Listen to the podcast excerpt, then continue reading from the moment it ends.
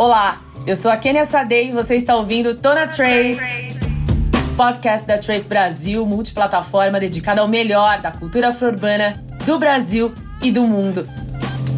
Aqui a gente se conecta com arte, música, histórias transformadoras e também cruza as fronteiras e dialoga com as diásporas africanas.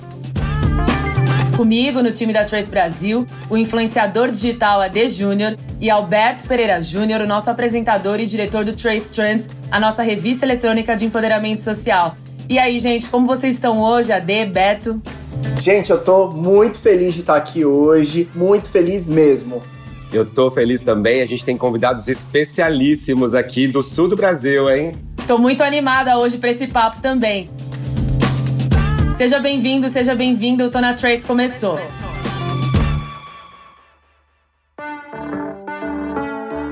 Como a gente sabe que se tornou adulto? Tem a ver com casar, ter filho, ter um apartamento, pagar o aluguel, ter um boleto no seu nome? A banda Tuyo reflete sobre as dores da vida adulta em segunda parte do álbum Chegamos Sozinhos em Casa, que dividiu o processo de adultecimento em um álbum de dois volumes.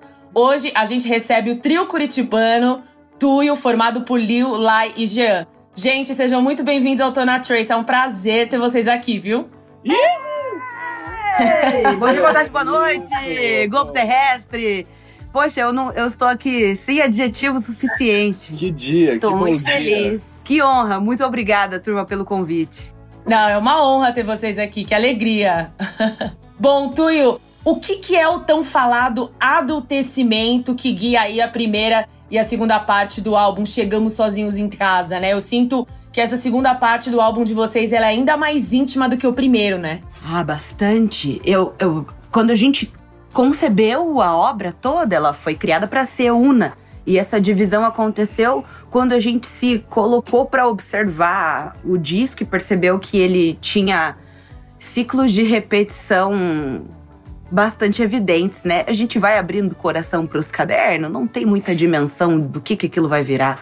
Uma vez escrito, dá para observar de longe, né? Sim. Acho que talvez seja uma prática que a gente carrega há muito tempo, trabalhar com um material que é mais fácil pra gente, que é a hipersinceridade, a hiperconfissão, sei lá. Acho que quanto mais a gente vai se sentindo livre na lírica, ou mais a gente vai tendo um retorno positivo das pessoas que acompanham a gente, mais encorajado a gente se sente pra falar das entranhas, né? Eu sinto que talvez o segundo volume seja muito resultado do apoio do primeiro. Deu a coragem Deu de certo. upar o arquivo. Eu sinto que o que, que é o adultecer? conseguir enxugar a própria lágrima depois do final do dia ali, né? É. É, isso, o rolê, não importa o que que tá vindo, mas você tem que enxugar, porque vai ter que ter outro dia. Independente do que vai acontecer no outro dia, você tem que estar lá de cara lavada. E eu acho que isso acontece pra todo mundo, independente de onde esteja, assim. Acho que uma das coisas mais bonitas de perceber a passagem do tempo pelo seu corpo é que quando ele é um corpo como o nosso, envelhecer humaniza a gente, né? Coloca a gente na modernidade, coloca a gente num futuro que a gente queria desenhado, que é esse de perceber o tempo passar e poder viver as etapas todas do que compreende a vida humana, que há pouco tempo atrás não era uma oportunidade que a gente tinha. Então, apesar de ser um disco bastante duro e que contempla bastante momentos aflitivos, a angústia é uma benção quando a gente pensa que ela está atrelada a conflitos mais ligados ao existir, a, a- a pensar a existência do que a sobrevivência. Então eu sinto que, acima de tudo, Fala tanto Deus. o volume 1 quanto o volume 2 falam sobre é, a humanização de pessoas como nós, a oportunidade que a gente tem de passar a considerar coisas como vida e morte, é, fracasso, amor, porque o fracasso compreende uma tentativa. E a tentativa era uma coisa muito distante das nossas mãos. Então, poder tentar fracassar e tentar de novo é uma maravilhoso. Então eu sinto que.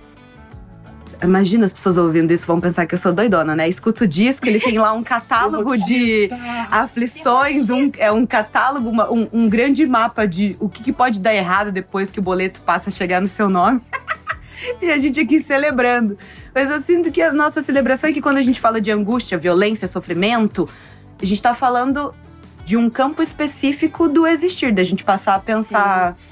A nossa finitude. Eu acho que não é bem uma celebração, mas é justamente a, ter a chance de compreender, sobre compreensão. Não significa que as coisas vão ser maravilhosas ou que você aprende com tudo de ruim que te acontece, mas é a compreensão de que você é um corpo no mundo e se relaciona e se, se deixa atravessar e atravessa muitas coisas, né? Ter essa chance aí é precioso. Mas acho que no fim das contas, adultecer é você ter o seu próprio nome ali catalogado nos arquivos do SPC Serasa.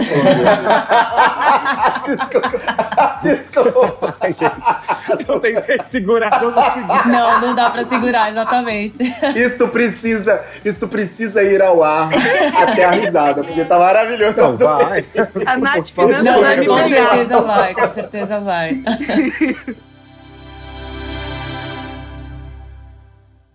Eu tenho uma pergunta sobre esse adultecer, né? Pessoas negras têm que é, adultecer muito cedo, né? A gente aprende muito cedo.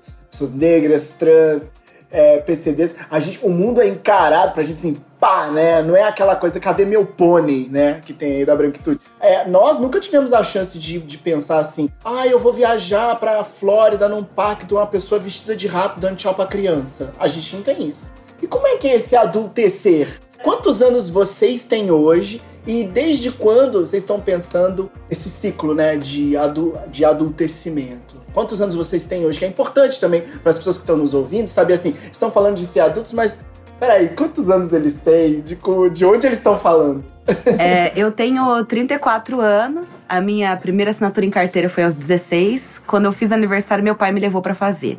Então eu venho pensando sobre adultecimento desde essa época, pensando que a minha família providenciou para minha geração é, excelentes condições. Meu pai foi o primeiro formado, Sim. o primeiro que terminou a quarta série na, na trajetória ali da minha família foi ele. Então venho pensando o adultecimento desde que adulteço lá pelos idos de 16. Eu tenho 29 anos, eu sempre me confundo que eu tenho 30 já, eu ignorei os 29 anos, assim. É, eu tenho mesmo. É parecido, parecidíssimo, assim. Já trabalhava antes de 16, mas carteira assinada aos 16 também. Mas eu sinto que o, eu passei a existir depois que eu comecei a tocar. Assim, eu acho que em todos os momentos que eu, que eu estava trabalhando, desde antes dos, dos 14 né, e 16 ali, eu tava sobrevivendo, assim. Então, tipo, eu, eu só precisava do meu, da minha grana do mês e, e para poder seguir no outro dia, assim. Uhum. Tocar me permitiu pensar a minha própria existência. Sim. Aí eu acho que a partir daí eu comecei esse movimento parte. de amadurecimento, assim. Bom, eu sou a caçula, né? Tenho 28 anos. Filha do mesmo pai que essa pessoa aqui, da mesma mãe. Coincidentemente. Coincidentemente. Eu acho que comigo, por ser caçula, as coisas foram diferentes, né? Ele tentou um método com você, viu que funcionou em algumas partes, outras não. Aí ele falou assim: então você, eu vou fazer o seguinte: você vai estudar. É. Enquanto você estudar, eu tô aqui com você. Laine é Parou de Smith estudar, da banda. É. Pode se virar, vai lá, sai de casa. Eu lembro que quando eu terminei o ensino médio, eu tentei ir para Curitiba com você e aí tentar essa vida de, de trabalho e tal. Não deu muito certo, voltei para casa dos pais e aí estudei, estudei, estudei, formei em psicologia, peguei minhas malas no dia seguinte, fui para Curitiba cantar. A tocar. Fui embora. Olha que loucura como a gente associa a vida adulta a trabalho, né? Na hora, sem pensar. Ué, não, só, só um adendo. Não, Fiquei pensando. é uma das coisas. É o se primeiro. permitir pensar sobre você mesmo. Então, Autonomia, né? É, é, a maneira como o rolê acontece. Não é. era para ser, mas é. E vocês, vocês estavam falando de fracasso, né? E a Grada Quilomba, né, ela fala disso, desse direito de sermos humanos, principalmente dessa perspectiva, né, das mulheres negras, porque a gente cresce sabendo que não pode errar e isso é muito cruel, faz parte desse racismo que nos adoece todos os dias. E aí, já fazendo um link com o álbum, tem a música que vocês falam de fracasso, né? Que vocês falam sobre a necessidade de se responsabilizar pelas coisas que dão errado na vida. Mas não é fácil, né? Qual é a mensagem por trás dessa música e do fracasso que tem a participação do Lenine? Eu gostei muito, gostei muito. A gente brinca entre nós. Nem sei até que ponto é uma brincadeira. Que a gente talvez tenha recebido tanto destaque É por conta da gente fazer provocações que exercitam uma musculatura atrofiada, é, que é essa de sentir as coisas. A gente não tem muito tempo de sentir as coisas, né? A gente começou a providenciar esse luxo do tempo para sentir bem recentemente, ainda é uma questão. E eu sinto que o sentir brasileiro culturalmente passa por grandes celebrações, isso é bastante bonito. Mas eu acredito que tem um ponto em que esse né? é em que esse senso de celebração constante deixa nebuloso um caráter do, do trajeto que é esse da frustração e aí a gente cria um monstro gigante não consegue mensurar o tamanho das coisas com relação a, a frustrações e eu sinto que talvez o recado dessa canção seja muito. Não tenha medo de encarar os seus fracassos como parte do seu trajeto. Essa coisa da negação, ou de ter que usar o fracasso para qualquer coisa que se aproxime de uma celebração, do tipo, ah, mas eu vivi essa experiência que foi para eu aprender. Não, você viveu porque era ruim mesmo. O mundo é ruim, o sistema é imbecil, a gente anda para trás não teve nenhum motivo, não te trouxe nada a não ser a reflexão de que você vive num lugar danoso. Enfim, muitas vezes. Sim, eu acho que uma parada, eu concordo com tudo que você disse. Ah, obrigada. Ah. É, É muita eu, eu ali. acho que uma parada Quase, quase gêmeas, quase gêmeas. é cute, é separadas cute, por é sete cute. anos apenas. É, eu acho que uma parada que pega muito pra mim nessa música e que eu acho que, que simboliza muito qual que é o movimento social que a gente vive é a tal da frase do lamento ter que repetir. sabe? Porque eu sinto assim que não, é bem isso que você falou, não tem perdão. Tipo, errar uma vez, fracassar uma vez, beleza. Você fracassar de novo na mesma coisa ou, em- ou de uma forma parecida, é como se você tivesse dado a sua sentença ali naquele A gente momento. tem umas regras que não funcionam pra fracasso, né? Tipo, ah, errar uma vez, tudo bem, errar duas vezes. Ah, gente, por favor, acredite. E eu acho que o problema não tá nem nisso. Tá- o problema tá na distorção do que, que é repetição. A gente acha que a gente repete, mas a gente não repete, a gente vive numa espiral. Uhum. Que é você passar por vários momentos que são semelhantes, mas você já não é a mesma pessoa. Passou uma vez pela situação, você já é outra coisa. Até pra escolhas de crime. Porque quando a gente fala isso, parece que a gente tá passando pano pra racista, sei lá. Mas até quando Nossa a gente se Senhora. repete no crime, que é bom, deixa claro, né, que não é Sim. uma opinião, enfim. Até quando a gente se repete no crime, a gente se repete com novas ferramentas, mais articuladas, com mais consciência do que a gente está fazendo, porque na primeira vez isso já foi apontado.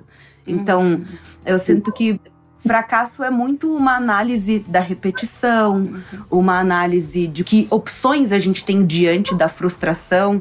Acho que consigo e com o outro. A gente teve a sorte de contar com a presença do Lenine, que coloca, aloca essa música em num outro lugar, né? Porque o corpo dele traz outras histórias de fracasso. E eu sinto que ele vem na trajetória dele enquanto artista repetindo coisas bastante duras para uma grande massa. Então, o Lenine é o cara que canta verdades a respeito do tempo e do existir em rede nacional pro brasileiro médio Na novela. e ele faz com que isso seja palatável. Eu sinto que a- a- o que ele traz para essa canção é ajudar que esse tema seja digerível, né? Porque é duro de engolir.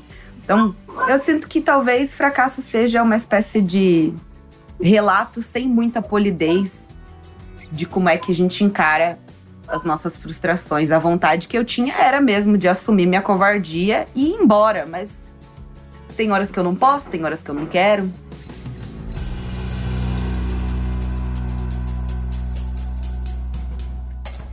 Quem tá escutando a gente não teve a oportunidade de ver, mas enquanto a Liu e a Lai falavam, elas estavam de mãos dadas comentando, né? São irmãs. como a Liu, eu também tenho 34 anos, mas como a Lai, eu também sou o filho caçula, o irmão caçula, né? Eu queria que vocês falassem um pouquinho sobre essa relação de espelhamento, admiração, até de experiência, que tem uma diferença de idade, tem sete anos de diferença de idade entre vocês, mas vocês estão juntas na banda. E como que essa relação para você, Lai, é, inspira ou te dá forças? E como para você, é, Lil, trocar com a sua irmã e poder ter essa ponte, né, e essa conexão, também faz você rever e repensar coisas que quando você tinha a idade dela, você passou, viveu e, e agora tá em outro momento. Menino, é tanta coisa, né? Acho que a gente já passou por vários, várias etapas que não passou assim de esquecer, mas que elas existiram e a gente se deu conta, assim. Eu acho que eu passei por vários momentos e o primeiro deles foi esse de, de, de te seguir, né? Porque é isso, irmão mais novo é igual um pato. Eu acho que isso também se estendeu aqui pro Jean, porque agora a gente vive nessa. Eu ia falar que o caçula real é o Machado. O caçula real, na verdade, é ele. Porque, gente, essa, essa coisa da configuração familiar, a gente sabe que é, é. Ai, não sei se eu entro nisso, é um assunto tão longo. Mas é, é, é uma configuração que a gente tem dificuldade de encontrar a, a, a origem, né? Nossas configurações familiares de outro continente tem outra lógica, assim, porque a gente fica replicando algumas coisas bem ocidentais, sei lá. É. Mas eu atrelo muito a nossa conexão, pelo menos a, a, minha contigo, da gente abraçar traços da nossa personalidade, porque a gente foi obrigada a conviver muito cedo, mais do que a coisa parental. Aham. Não sei. O que eu quis dizer é que a gente se gosta porque a gente se gosta, assim. Mas até chegar a esse ponto, a gente passou por vários momentos, assim, é, de comparação, porque, querendo ou não, a gente é muito diferente, não só por conta da idade, tipo, do tempo que você vive com o tempo que eu vivo, assim. Eu sinto que, tipo, a gente é água e óleo, assim, é. sabe? E aí a gente aprendeu a conviver no começo, porque é isso, a gente morava na mesma casa, mas depois a gente foi entendendo qual que era a liga entre nós, assim, uhum. sabe? E eu acho que. Que ultrapassava hoje... a família, né? Se, que ultrapassava a família, porque é isso, eu sou a caçula dos meus pais, aí rola essa comparação, aí eu quero ser igual a minha irmã, que saiu de casa cedo, que tentou a vida corajosamente, e aí é corajosa e eu aqui, ó, ao mesmo tempo, eu tenho o, o, outro tipo de comparação, porque a Laiane foi a única que se formou. Então, meus pais enfrentaram uma série de questões para providenciar para nós a oportunidade de frequentar a universidade. E eu abri mão dessa oportunidade para ser musicista. Isso foi uma grande questão, ainda é. Mil dilemas, já virou caso de família, né? Sim. Mas eu sinto muito que. A, a, é, foi, foi uma boa pergunta, porque eu sinto que a gente se encontra numa configuração familiar que ultrapassa é, o biológico, né? O, quem é filho de quem. É, a dinâmica que existe entre nós é uma dinâmica de conexão de cluster, de clã, de cumplicidade, de respaldo emocional, que é o que a gente, a expectativa que a gente tem num núcleo familiar. Né? É, a gente opera muito assim, acho que isso fica bastante evidente nos discos, não sei até que ponto, mas acho que na nossa postura, sei lá, não sei. É, E vocês três, vocês chegaram a morar juntos. E agora vocês estão em lugares separados, né? Vocês estão em casas divididas. E aí, como foi esse processo de ruptura? O sair, né? O deixar é sempre muito difícil. Vocês estão chegando sozinhos em casa e aí já fazendo essa analogia com o título do álbum de vocês. Como tem sido isso? Como tem sido esse processo que é tão difícil para muita gente, né? E só fazer só um adendo e estar sozinho em casa ainda nesse momento que a gente vive de pandemia, de isolamento, né? Acho que é legal incluir também. Sim. É, no momento da composição do disco, de que a gente estava começando a externalizar esses sentimentos, era muito evidente que cada um já estava vivendo seu próprio mundo, assim. Era, é, e é, isso era oposto a uma época em que a gente vivia as mesmas coisas e sentia muito por osmose as coisas, assim. Se a Laiane ela ficava irritada com, sei lá, na rua, com alguma coisa que aconteceu com ela, tipo, os três ficavam irritados com a parada. Assim, e em Curitiba muito é muito fácil você ficar irritado com alguma é, coisa que acontece. A gente criou essa dinâmica muito como proteção também na cidade de Curitiba, assim. Então a gente, não só nós três, assim, mas tipo, todos os nossos amigos, a gente se identificava e fazia amizades muito íntimas, assim, como um movimento de proteção. A partir do confronto com a cidade. No sul, é. é.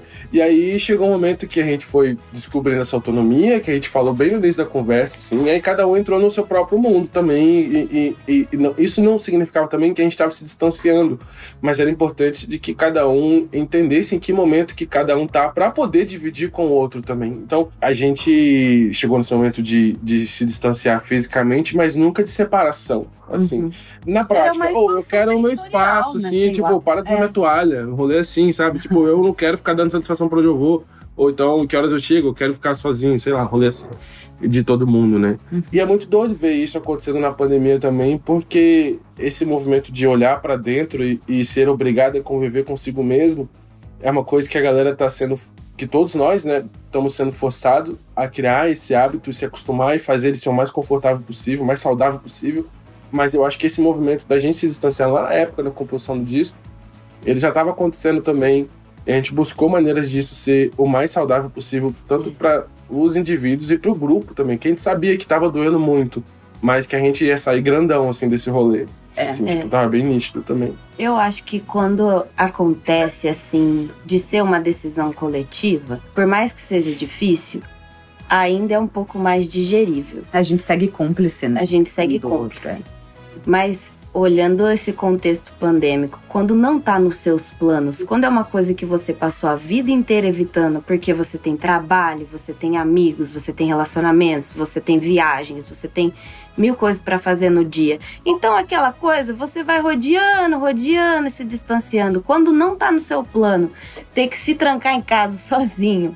Eu acho que o susto maior, sabe? Sei lá, eu sinto que quando é forçado dessa forma, tipo, eu lembro até hoje do dia que a gente tava gravando as últimas vozes do disco em São Paulo. E aí chegaram, reuniram a gente e falaram: Ó, vamos ter que fechar, vocês têm que voltar pra casa.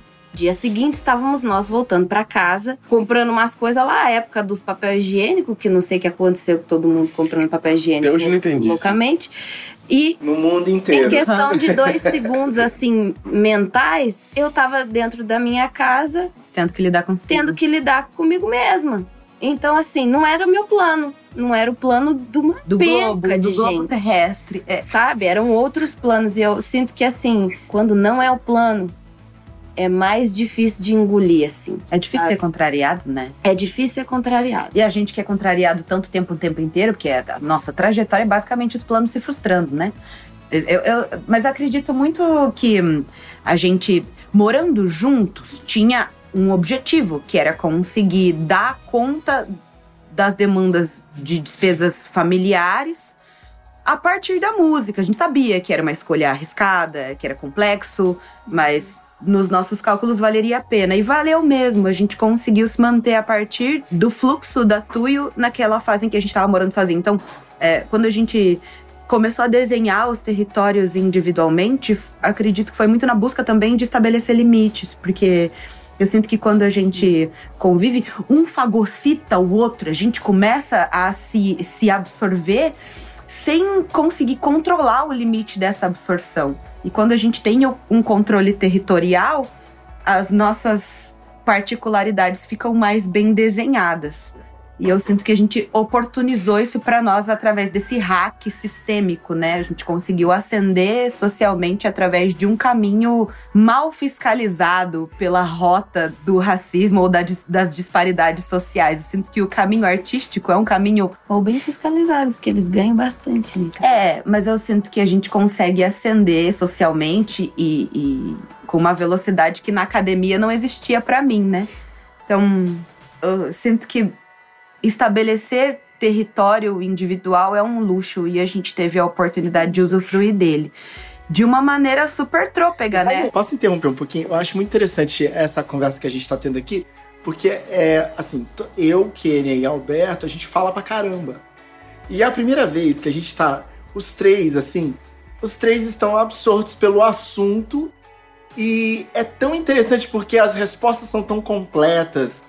É, o pensamento com o tempo, tá todos os três, assim, são três pessoas que falam pra caramba. E eu falo muito. A Kenia fala pra caramba, o Beto fala pra caramba. O, o Beto geralmente ele faz aquelas pra caramba, interrupções. nossa, Não, mas gente, dentro socorro. disso, estamos os três assim, aham, pode falar. Não, vai, vai falando. E eu espero que pros nossos ouvintes seja a mesma coisa. Que papo gostoso, que papo incrível, que legal. Eu tô, assim, dos papos que a gente já teve hoje, poxa, eu tô incrivelmente apaixonado, assim, né? Tão queridos vocês. A então, gente tá muito à é- vontade, acho que isso que ajuda Ih, também. É.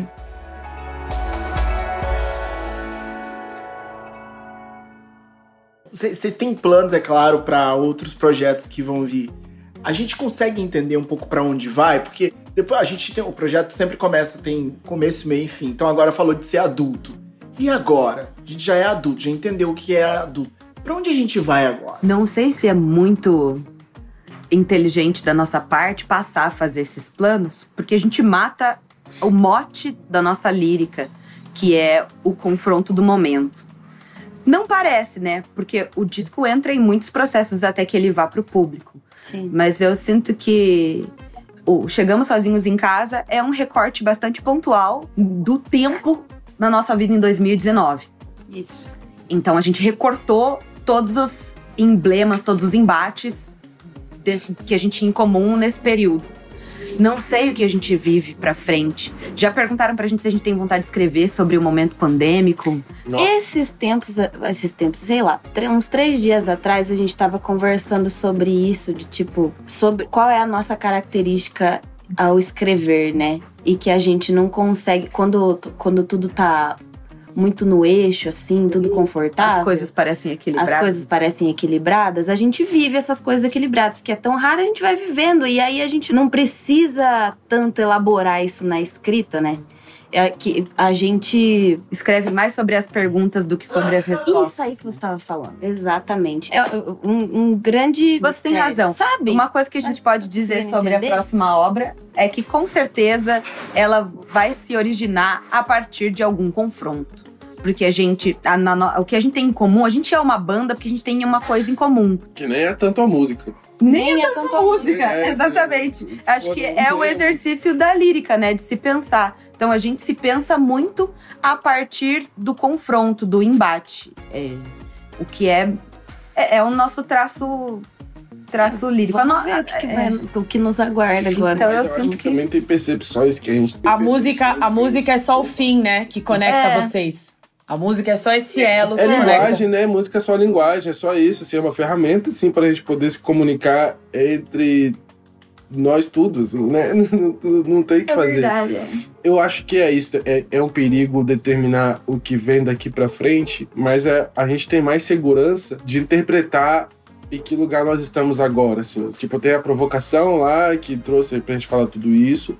E nessa provocação toda a gente consegue se olhar aqui. E aí eu acho que fala muito também sobre esse lugar que a gente está se encontrando, é sobre um novo território. Acho que ele, ele, ele se opõe a toda a nossa história, assim, né? De ficar buscando grupinhos. A Lília falou hoje, hoje a gente estava tomando café, ela falou, Giana, você lembra daquela galera que a gente andava tal época? Nossa, é assim? verdade. Fofoca. se for olhar bem, olha esses sinais aqui, olha isso aqui, lembra daquele momento lá, nanã, e ninguém gostava de nós, a galera suportava nós naquela época. E aí faz sentido, faz todo sentido. Eu acho que agora a gente está encontrando um lugar que a gente mesmo está construindo. E eu acho que isso faz parte do adultecer também, é você ter autonomia de dizer que vale a pena eu me desfazer para poder pertencer àquele grupo, ou vale mais a pena eu me construir aqui e me juntar com, com meus iguais aqui também para ficar mais forte, assim, sabe? Ou então para ser mais compreendido e compreender melhor também uma outra pessoa que esteja mais próxima, assim. Eu acho que isso não é também fortalecendo o rolê de, de criar sua própria bolha e tudo mais, mas existe um movimento que eu não sei, alguém deve estar estudando e escrevendo sobre isso, mas eu acho que tá todo mundo se sentindo deslocado desses grupos, porque antes eles estavam muito mais formados, né? Muito mais estabelecidos, mas eles estão se desfazendo. É, eu sinto que geracionalmente a gente tem observado a dissolução de vários limites, né? É. Com fronteiras de gênero, fronteiras até dos ritos de adultecimento. É. Só abalo sísmico. É, e é muito doido aí. Então, acho que nós estamos falando sobre Talvez isso. isso Tem seja um bom séries assunto sobre isso. Alguém mandou no disco. grupo lá. A Marina falou que tinha uma cena de uma menina numa série lá falando sobre exatamente essa parada. É a gente nem sabia desse rolê. E tem gente falando sobre isso também, assim. E aí. Bom, o Jean já tem o disco todo definido. Aparentemente. Ó, pra essa pergunta do AD, eu diria que eu não sei o que vem daqui pra frente pra vocês, mas eu só vejo coisas maravilhosas, tá? É só isso que eu vejo pro futuro de vocês. Deus! Né, vocês foram super elogiados pelo The New York Times pela apresentação que vocês fizeram lá no SXSW, entendeu? A Isa falando de vocês, o MC, então assim, só coisas muito maravilhosas pra vocês daqui pra frente.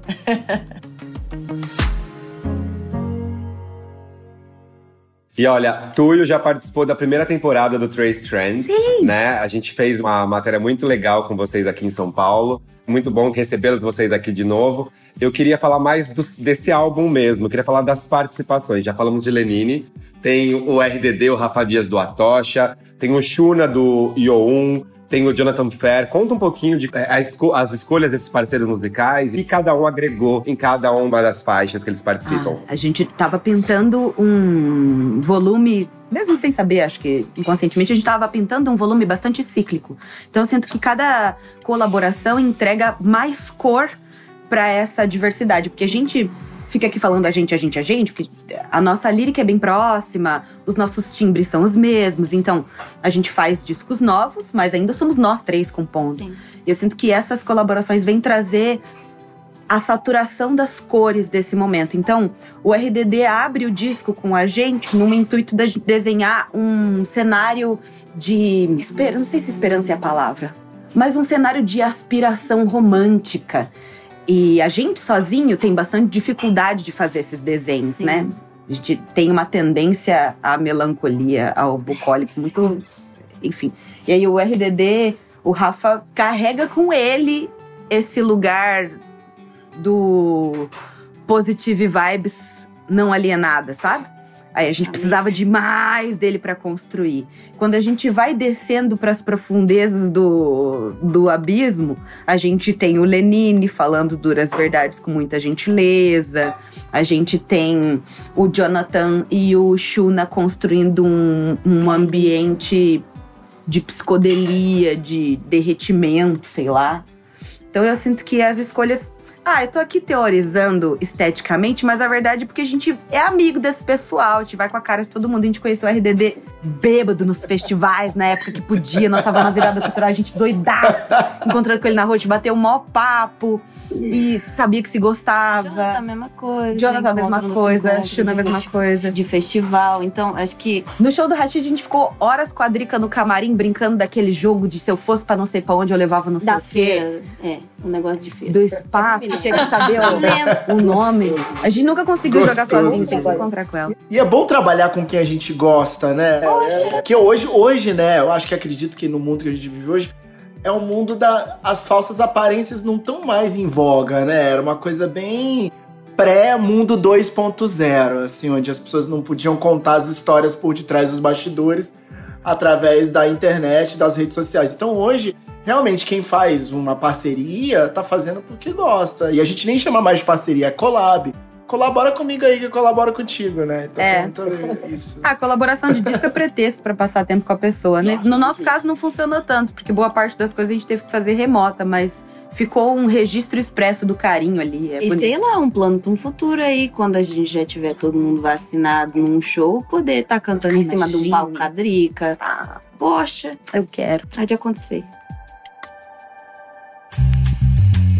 Aproveito esse tema de falando sobre o álbum para puxar a nossa playlist do dia. A gente vai falar sobre processos de amadurecimento, de adultecimento, passagem do tempo.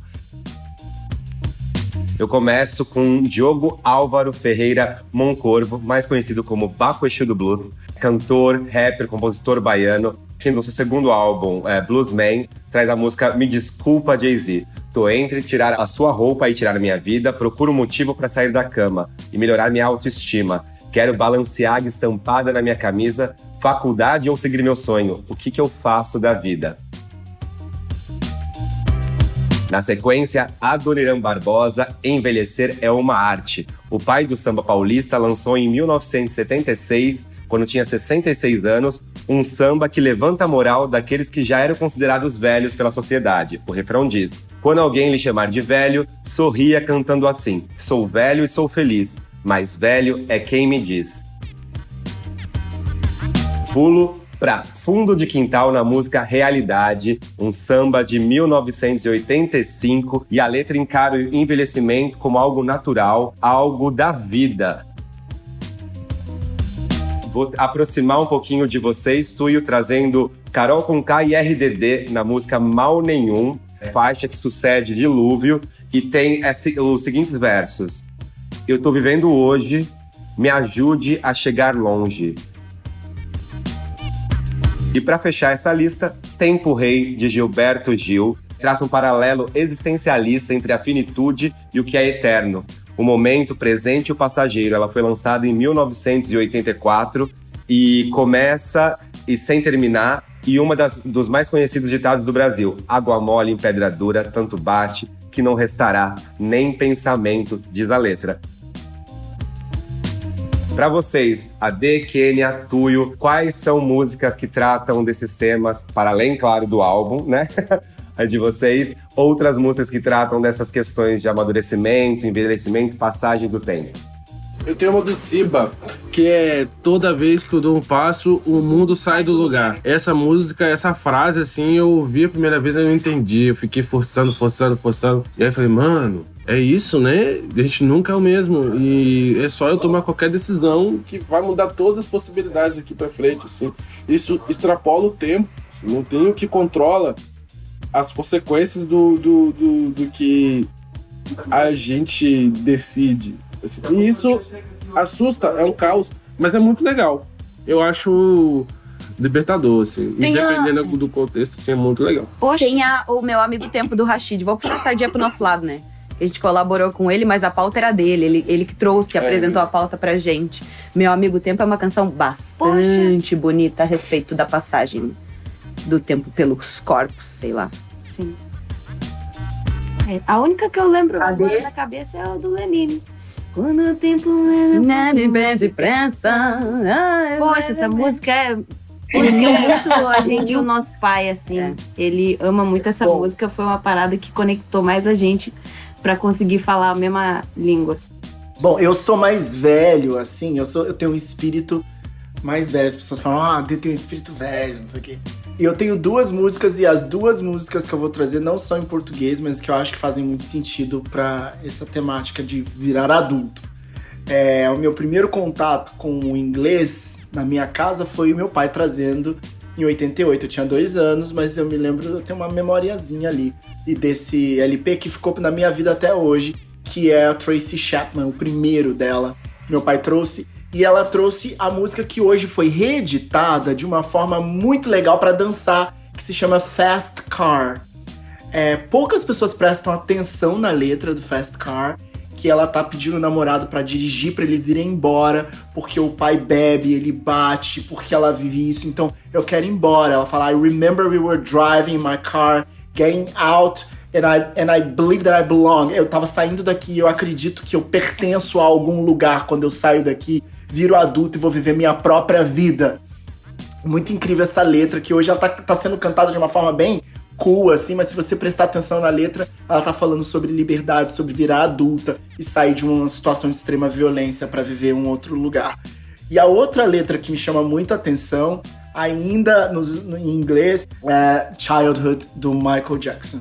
É, quando ele conta lá, você viu a minha infância? Você já percebeu a minha infância? E tem uma parte que ele diz assim: uh, People say I'm not okay because I love such eccentric things. As pessoas acham que eu não sou legal porque eu gosto de coisas excêntricas, mas faz parte da- da meu, da- da- do meu fardo é, compensar pela infância que eu nunca tive. Aí ele pergunta: Você já viu a minha infância? É, e aí ele pergunta: "De- Antes de você me julgar, tenta me amar mais. Tenta me amar. E eu acho que isso é muito bonito também, porque ele tá contando por que ele é esse adulto que todo mundo julga. Então eu vou trazer essas duas. Desculpa aí ter que contar uma história toda pra trazer as músicas. Mas é sobre isso, que é sobre isso. É isso. E eu não traria. É sobre isso E e, tá, tudo, bem. É sobre isso e tá tudo bem. Então tudo bem. Não, gente, eu não traria uma música, eu traria falar dessa trilogia do Ré, do Gilberto Gil, porque o Beto falou do Tempo Rei, mas eu traria essa trilogia que conta toda uma história do tempo da vida do Gil, né? Que ele abre com Refazenda, falando dessa passagem do tempo de quando ele morava no sertão da Bahia, né? E aí depois quando ele vai pra capital e depois o Refavela que ele se redescobre, descobrir-se negro quando ele vai pra Nigéria e faz aquela viagem em 1977 e depois ele volta com Realce, né, que tem parcerias aí é, internacionais, que ele grava o disco nos Estados Unidos. Então eu traria essa trilogia que pra mim é uma das mais especiais e que fala dessa passagem do tempo e de tantas descobertas da vida, de tantas fases que nós passamos, né? Então eu deixaria essa trilogia Ré de Gilberto Gil. Maravilha, gente. É isso. E música, AD, música sempre tá conectado com história. A gente precisa sempre trazer as histórias íntimas que a gente vivencia e sente quando a gente escuta ou se conecta com uma música pela primeira vez, né? Acho que é, é por isso que música nos move tanto. Eu acho que é, é a narrativa que importa no final, né? E que nos conecta a todos. É que eu tenho essa cabeça muito analítica, né? Então tudo que eu escuto, assim, nossa, é, analisa. Ah, eu já vou ouvir Tuyo agora, já sentindo íntimo, né, gente? Não, calma, claro que é. Claro que essa letra é assim, porque Agora, claro. agora que vocês já abriram que o coração, gente, Com a gente vai certeza. ouvir esse álbum com uma- Não, de uma outra vou ver- forma. Vou fazer análises incríveis no YouTube. Vou fazer análises incríveis no YouTube. Porque quando ela diz isso na letra, de fato, que a gente tá falando. Eu sei porque estive com ela. Gente, o papo, o papo tá muito, muito, muito gostoso, mas tudo tem o seu fim e esse podcast, infelizmente, está chegando ao fim. Mas eu quero aqui abrir pra vocês que foi uma conversa deliciosa. Eu tô muito feliz com esse papo, vocês são maravilhosos. E é isso, deixem aqui as suas mensagens para nossos ouvintes. Ô, minha turma, primeiro de tudo, força, foco e fé, que é o que o pessoal fala pra gente ficar animado, né? Ficar de E pé. depois, que honra, que delícia, gente. Delicioso. Muito obrigada Demais. pelo convite. Ouçam o disco, minha turma, dei essa moral pra gente. Chegamos sozinhos em casa, volume 1 e 2. Pois E vem com as fica aqui no 3. Pode chegar, pode chegar com as teorias. Gente, obrigado viu, pela participação. Foi uma delícia bater esse papo com vocês. Obrigado, Kênia. Obrigado, Ade. Ah, eu só tenho que agradecer e acredito que esse vai ser o maior podcast que a gente já fez até agora. vai bater o recorde, porque é o mais longo podcast, mas um dos mais queridos. Adorei. Maravilhoso. Gente, foi um prazer recebê-los aqui, viu? Um beijo, um beijo, um beijo. Ah, não, antes de a gente acabar, eu quero, eu quero um trecho, eu quero um Nossa, pé, Ah, é né? verdade, terminar verdade, com música, verdade. então. Ai, faz. faz. não, essa não. Não. Vai te pensar. Não, Não, Não, tem que ser do disco novo. claro. Isso. A gente tava ensaiando ontem uma tão bonita. Do É. Saudade Impura, vai. Não, você tá jogando pra Não, só o refrão, só o refrão, só o refrão, só o refrão. Como que é? Ó, meu... Saudade impura. Nesse tom, gente. Gente, me ajuda. Esse behind scenes, esse behind scenes vai ficar no podcast Não, na vou puxar edição. fácil, Vai, com certeza. Todo mundo vai ter que cantar. Tá, vai, sério. cantar. Então o jeito é ir embora. Pegar as coisas e ir embora. Me despedir e ir embora.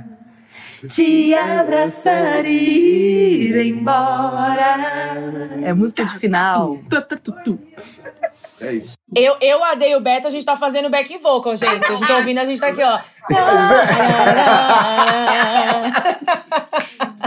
A É gente que é os deuses não dão asa à cobra, porque se eu fosse cantor, eu ia ser insuportável. Se eu tivesse o talento que vocês têm, eu seria insuportável. também, Sim, eu sou afinadinho, né? Eu- eu ia ser- eu Aprendi ia ser um aquela- eu, pouquinho se eu ali fosse por causa cantor- de teatro e tal, mas assim, se eu, fosse, se eu tivesse essa, esse talento inato, eu, eu, eu não me Eu, se aguentaria. Eu, fosse, tenho can- essa- eu, eu se fosse cantor, eu ia falar fazer. assim. Eu, se fosse cantor, eu ia falar assim: dá uma palhinha pra gente. Eu falo. Hum, então, vamos. Aqueles que dá bom dia com melisma, né? Bom dia! Ai, Isso, gente, que adorei. delícia. Beijo. Beijo. Delícia, turma! Gente, muito, Até muito obrigado. Até o próximo. e é isso, gente. Chegamos ao fim do podcast Tona Trace. Sigam a gente nas redes sociais, arroba Trace Brasil no Instagram e no Facebook e Twitter, Trace Underline Brasil. Toda quinta-feira tem episódio novo do Tona Trace na sua plataforma de áudio preferida. Não deixe de seguir o podcast no Spotify ou na Amazon, de assinar na Apple Podcasts ou de se inscrever no Google Podcasts ou no Castbox, ou de favoritar na Deezer. Assim você recebe uma notificação sempre que um novo episódio estiver disponível. Eu sou a Kenia Sade. Esse podcast tem direção e roteiro do Alberto Pereira Júnior, em colaboração minha e do AD Júnior. A sonorização do episódio é do Alexandre Marino. Obrigada pela companhia e semana que vem tem mais.